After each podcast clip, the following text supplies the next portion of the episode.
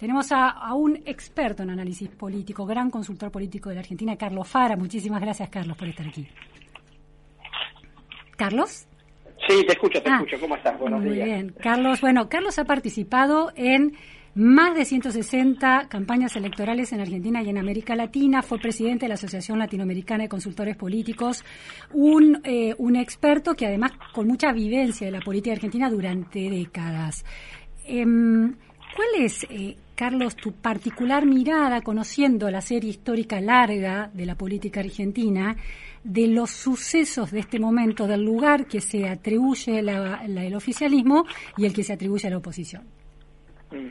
Mira, primero, digamos que es un escenario de inédito, ¿no? Porque es la primera vez que el peronismo está en el poder, cuando siendo que el presidente no es el líder del espacio político, eh, para una coalición oficialista donde está el peronismo, pero también hay otros sectores, digamos, eh, kirchneristas, cristinistas, digamos, que son, digamos, un poco ajenos a, la, historia del peronismo, por eso, digamos, este, de alguna manera son, por ejemplo.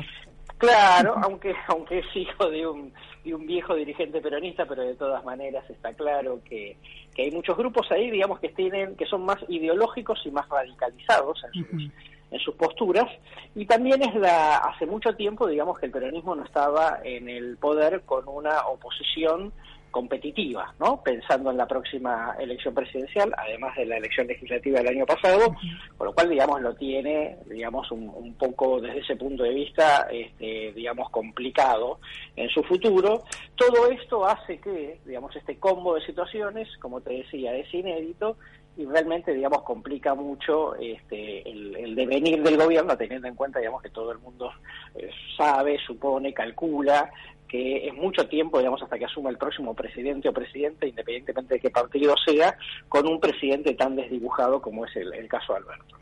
Ahora, la, la, debilidad de la autoridad presidencial ya no está descontada en todos los escenarios, quiere decir, ha dejado de ser un factor crítico porque ya es un dato sostenido desde, sobre todo, la, derrota electoral, de manera muy clara, desde la derrota electoral del año pasado. Entonces ahí nos quedamos con el componente no tan tradicional del peronismo, dentro de las variables que vos eh, señalabas, eh, y por otro lado, eh, que la fuerza política está liderada por otra conductora en lenguaje peronista, que es la vicepresidenta.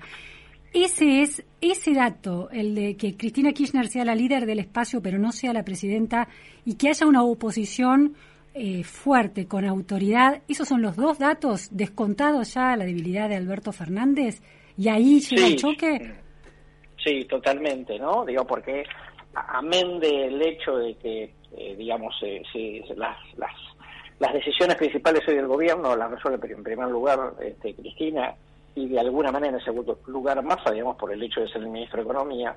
De todas maneras, viste, hay un montón de áreas importantes este, que, están fuera de un poco del, del, radar a veces y que dependen, digamos, de decisiones presidenciales muy concretamente en lo cotidiano, ¿no? Con lo cual, digamos, es una gestión que al estar el presidente desdibujado, digamos, el, timón, digamos, nunca se sabe en algunas áreas dónde está, y además, digamos, este, repercute sobre este, la, lentitud, ¿no? La procrastinación del, del proceso de decisiones permanente del presidente, ya lo era antes y ahora, digamos, que estamos más protocolarmente, digamos, sigue siendo igual. Ahora, Carlos, a mí lo que me, despierta realmente mucha curiosidad es este regreso intenso de la vicepresidenta, este regreso al centro de la eh, opinión pública venía usando el silencio y la aparición pública de una manera muy estratégica durante dos años de gobierno y a partir del alegato del fiscal Luciani irrumpe nuevamente como un torbellino cada día empezó a producir tsunami de tweets, acusaciones, presentaciones públicas, declaraciones de todo tipo y movilización por parte de la base más militante del Frente de Todos. Lo que yo me pregunto es ¿Cuál es el cálculo que hace Cristina Kirchner y, el, Frente de Todos, y especialmente el kirchnerismo y la cámpora, en relación a 2023? Porque la imagen negativa es altísima, porque el resultado electoral del año pasado lo llevó a una derrota, porque la, la base electoral, de acuerdo con las encuestas, es cada vez más reducida. Entonces, ¿cuál es esta idea de operativo, operación retorno, la idea de una Cristina vice, eh, eh, que que dejó de, hacer ese gesto de entrega este, y de, autoinmolación en pos del destino del peronismo cuando se corre un costado como vicepresidenta y se candidatearía el año que viene de vuelta. ¿Qué cálculo está haciendo esa fuerza política y particularmente Cristina Kirchner, que es tan astuta para leer el escenario político a la hora de construir su poder, en relación a sus chances electorales? Un buen punto. Mira, primero yo creo que Cristina eh, el primer objetivo siempre de Cristina es eh, la jefatura del espacio, ¿no?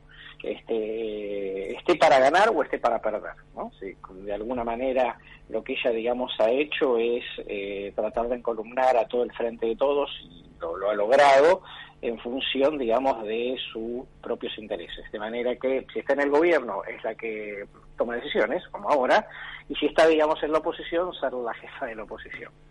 Entonces, desde ese punto de vista, me parece que ella sabe, digamos, desde antes de, la elección del año pasado, que, la cosa claramente venía mal con Alberto, que la elección, digamos, este, eh, de medio término se iba a perder y que atrás de todo lo que pasó desde prácticamente hace casi un año, eh, digamos, no hizo más que este, eh, ensombrecer las posibilidades electorales del año que viene. La única ficha, como sabemos, digamos, es la posibilidad de que a Massa algunas cosas eventualmente le salgan bien y mejorar la competitividad. Pero en la lógica de mantener la jefatura, vos tenés, eh, y teniendo en cuenta, digamos, el desdibujamiento de Alberto, ella tiene al mismo tiempo que ventajas, digamos, este, desventajas automáticas, que esto es, cuando vos ejerces la jefatura no te queda otra que tomar decisiones y eh, hacer declaraciones y bajar línea, y eso, sumado al tema de la causa judicial, la obliga a estar, digamos, claramente más expuesta, al mismo tiempo que sabe que es un talón de Aquiles, porque cuanto más habla ella, digamos, eh, sobre todo en situaciones muy confrontativas, muy conflictivas, muy polémicas, este, al mismo tiempo, digamos, le pone techo electoral. De manera que es, como te dijera, el beneficio de tener la jefatura y el problema de tener la jefatura. Y en esa situación está.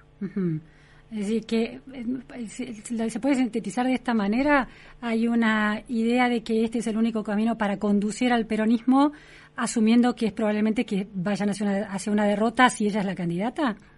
Eh, sí, sí, y si no es la candidata, digamos, también, ¿no? Y digamos, este, desde ya. Eh, ella ¿Estaría dispuesta a pagar ella el costo de esa derrota siendo candidata? Es, es, una buena pregunta. Yo sinceramente creo que ella va a tratar de evitar ser candidata, ¿no? Salvo que del otro lado esté la figura de Macri en esta ilusión, en este espejismo, digamos, de que es como una especie de final de Super Bowl, donde van, digamos, los dos líderes en los que está, estaría dividida la Argentina, y entonces es este juego de izquierda y derecha, digamos, blanco-negro, ¿no? Así como la, gran contrafigura. No sabemos, digamos, qué va a hacer Macri, porque tampoco lo va a decidir, digamos, este prontamente, pero yo lo que creo es que Cristina eh, obviamente, si va a la creencia presidencial, tiene claramente riesgo de, perder y ella necesita fueros, ¿no? Necesita fueros permanentes. Si ella gana la presidencia, tendrá fueros, pero nadie le garantiza. las chances de perder son altas, la probabilidad de perder son altas. Como senadora podría renovar un mandato, claro, sí, sí, sí, sería más Totalmente. El, el, cargo de senadora, aún perdiendo la elección, le da los fueros del cargo, con lo cual, digamos, ahí tiene los fueros seguros.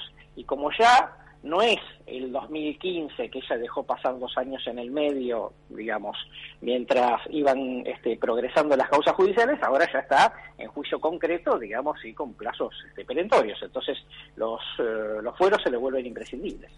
También me despierta mucha curiosidad esa conclusión que está muy instalada y que señalaste de que enfrentados Cristina Kirchner versus Macri, esa polarización le complica el panorama también a Juntos por el Cambio. ¿Tan demonizada está la figura de Mauricio Macri para aquellos votantes que son eh, que miran con desconfianza al kirchnerismo?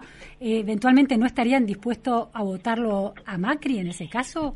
Si estuviera del otro lado eh, enfrentándose las dos figuras. Mm, mira, eh, a nosotros sistemáticamente no, vamos a decir, nos da una como una especie de suerte de empate, ¿no? Un punto arriba uno, un punto arriba el otro, digo, pero realmente dentro de los márgenes de error, con lo cual este, es un galimatías, digamos, hoy poder proyectar esa situación. Eh, Macri, en la medida en la cual no se, digamos, se vuelve un poco más ecuménico, ¿no? Y no tan, digamos, como, como juez y parte dentro de Juntos por el Cambio, este, mejora, digamos, claramente algunos puntos. Y, digamos, con todo el hándicap de ser, este, de haber sido expresidente, con todo el, el seniority que eso significa para, para su figura.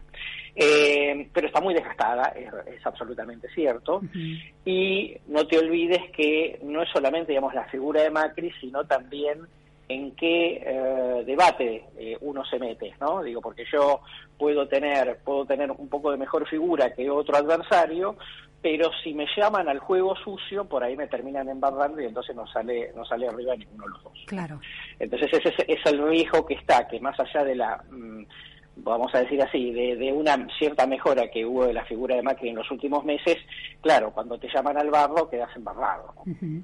Em, ¿Cómo ves esta convocatoria a una misa en Luján en repudio al ataque a la vicepresidenta, esta convocatoria por parte del kirchnerismo? Mira, una politización total de la situación, ¿no? De hecho, digamos, la, propia iglesia salió a tomar distancia de esa cuestión, como que no, no tiene nada que ver. Si quieren una misa, que vayan en Luján, digo, pero que no, ellos no, no son, digamos, no, no, no están involucrados en esa, en esa organización. Eh, es utilizar, tratar de utilizar, digamos, de vuelta eh, algún símbolo eh, popular, digamos, este, para, para volcarlo, digamos, a su propia causa política. Por supuesto, digamos, que en el medio de esta cuestión, digamos, queda total, todo totalmente manchado, obviamente la Iglesia lo sabe, este, no quiere entrar en ese juego, eh, y tampoco le sirve al kirchnerismo para nada. ¿eh? Digo, a esta altura del partido, lamentablemente todo lo que tiene que ver con a partir del tema causa judicial, la discusión de las vallas y ni hablar el tema del atentado, todo se politizó tanto, digamos, que no le, no le genera ningún tipo de beneficio. Ahora, ahí, me, ahí me, también me dispara mucha curiosidad eso, ¿no? Porque estaba clarísimo, inclusive hay encuestas, no sé qué números tendrás vos, pero hay encuestas que indican que dentro de los votantes del Frente de Todos, un 25% duda hasta de el atentado, ¿no? De los motivos y de la realidad y la verdad de ese atentado. Entonces, dentro de los votantes del Frente de Todos, quiero decir, ¿no? Ya no en la oposición. Entonces, lo que me sorprende mucho es ese salto tan rápido de la el hecho en sí dramático y, peligrosísimo del atentado a la vicepresidenta a la interpretación del discurso del odio la imputación casi de causa al discurso por parte que sale de la oposición. ¿En qué está pensando el kirchnerismo, los dirigentes del Frente de Todos, a la hora de instalar esas lecturas que producen gran rechazo no solo en los opositores? Sí, mira, es un, eh, esos datos sí son de la colega Sheila es, una, una, colega muy profesional.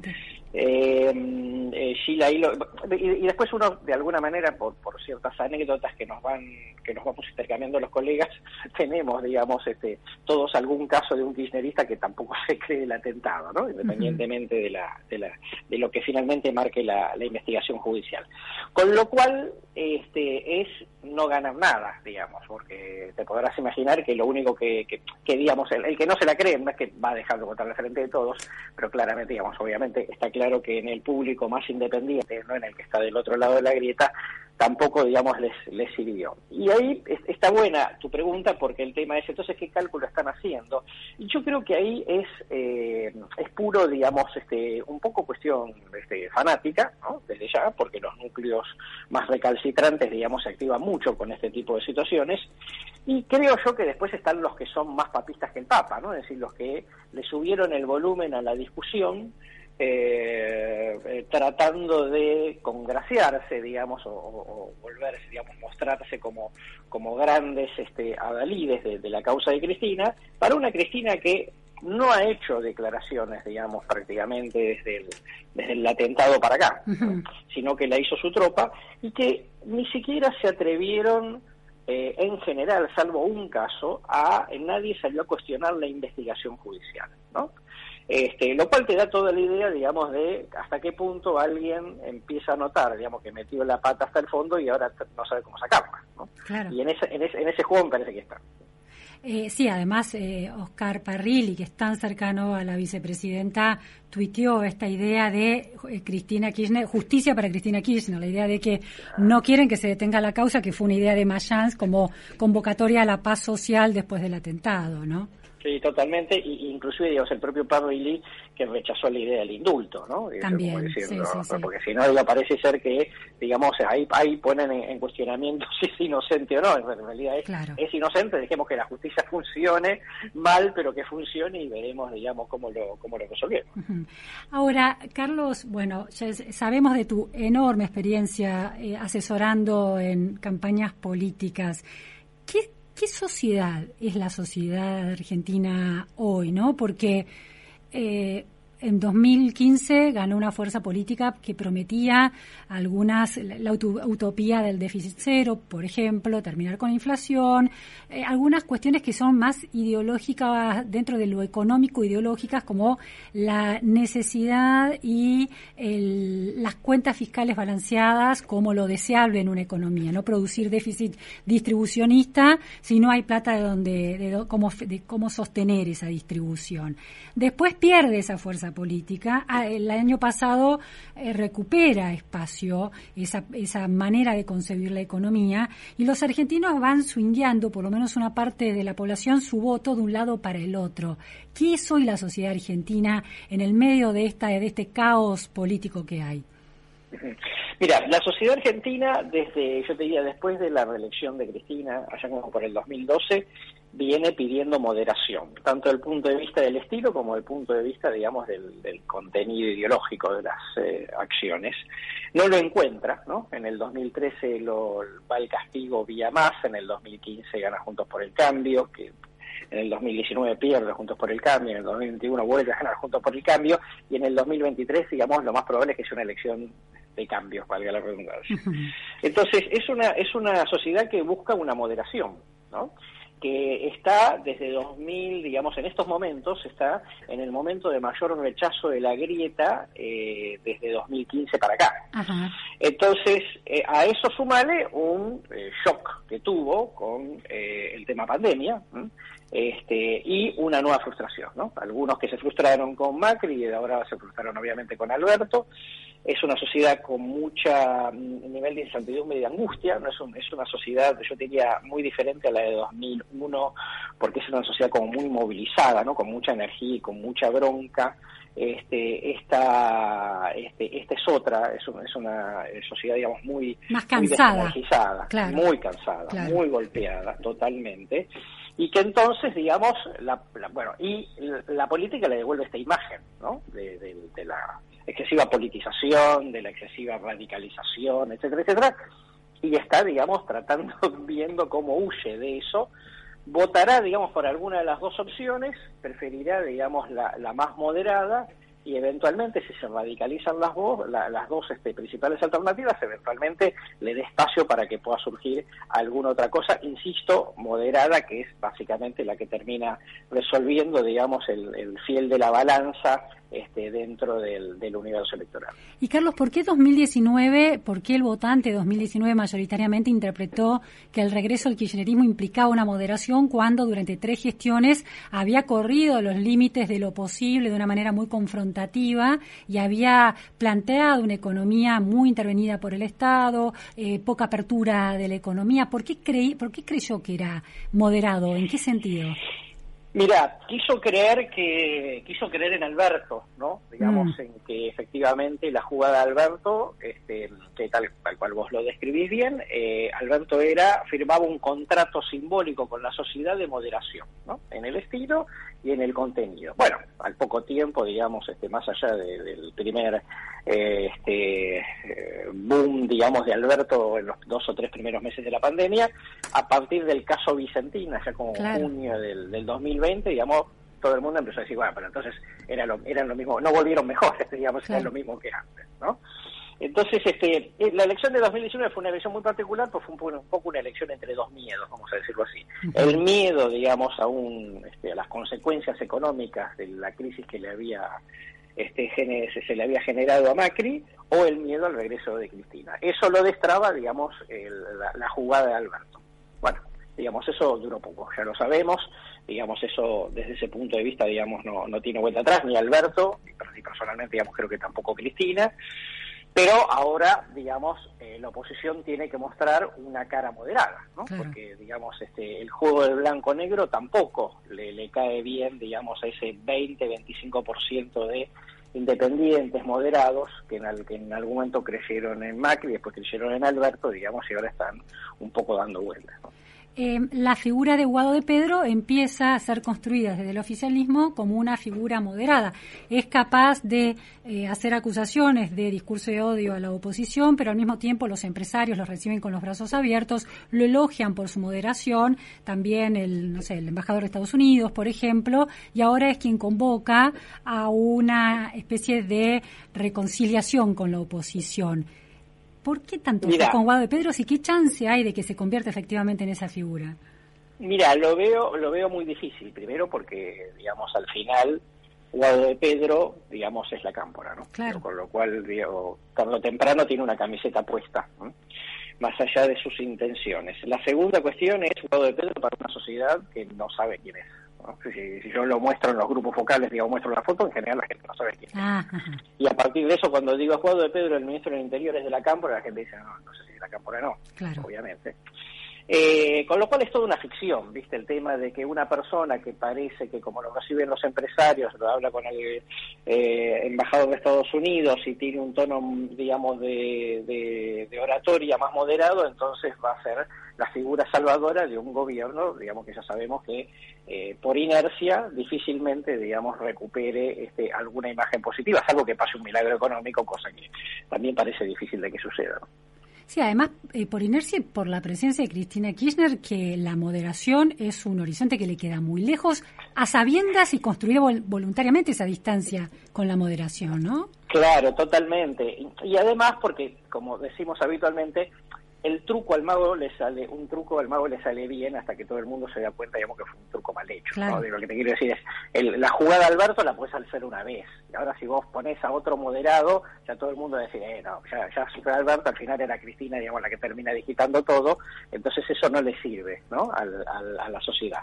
Entonces, bueno, digo, por mucho intento que vos hagas, de todas formas, digo, no, no, hay que, tienen, tendrían que pensar en otra cosa, pero mientras Cristina siga percibida, como decíamos más al, principio de la charla, como la, la, que ejerce la jefatura, tiene el beneficio de la jefatura y el problema de la jefatura. Claro. Y finalmente, Carlos, la figura de Massa. ¿Qué está haciendo Massa en términos políticos? ¿Qué es Massa dentro del peronismo? Eh, ¿Es lo más parecido posible a la moderación y es tan poco creíble como los otros moderados? Bueno, el Massa, digamos, efectivamente, digamos, no tiene una buena imagen, como en general, para que yo diría, ninguno del, gobierno tiene buena imagen. Eh, si Massa tiene alguna oportunidad eh, de ser competitivo en esto, es vía resultados de gestión. ¿no? Digamos que no es que como muchas veces sucede, digamos, no es que vayas a cambiar tu opinión sobre una persona, pero podría ser, digamos, que eventualmente lo veas como eh, deficiente, digamos, haciendo determinada tarea problema de Massa y de cualquiera, ¿no? Digo, pero en este caso es que él, suponete que le va relativamente bien, todo el mundo dice, bueno, entonces que sea el candidato Massa, eh, y todo el mundo va a empezar a pensar, digamos, que si Massa realmente si ganase, gobernar, realmente gobernase, como un poco la duda que le pasó en su momento a, a Scioli en el 2015, y entonces la gente diga, sí, qué sé yo, Massa dentro de todo parece que algo mejoró, pero si va a gobernar Cristina, entonces no. Entonces, digamos, es muy difícil salir de ese cepo eh, de vuelta. Cristina no puede dejar de ser la jefa y al mismo tiempo, digamos, le genera un costo, es un poco mancha venenosa para cualquier candidato entre dos. Callejón sin salida, que será muy interesante ver cómo, por dónde se salta, si se logra saltar. Muchísimas gracias, Carlos Fara, por este análisis. No, por favor, un placer.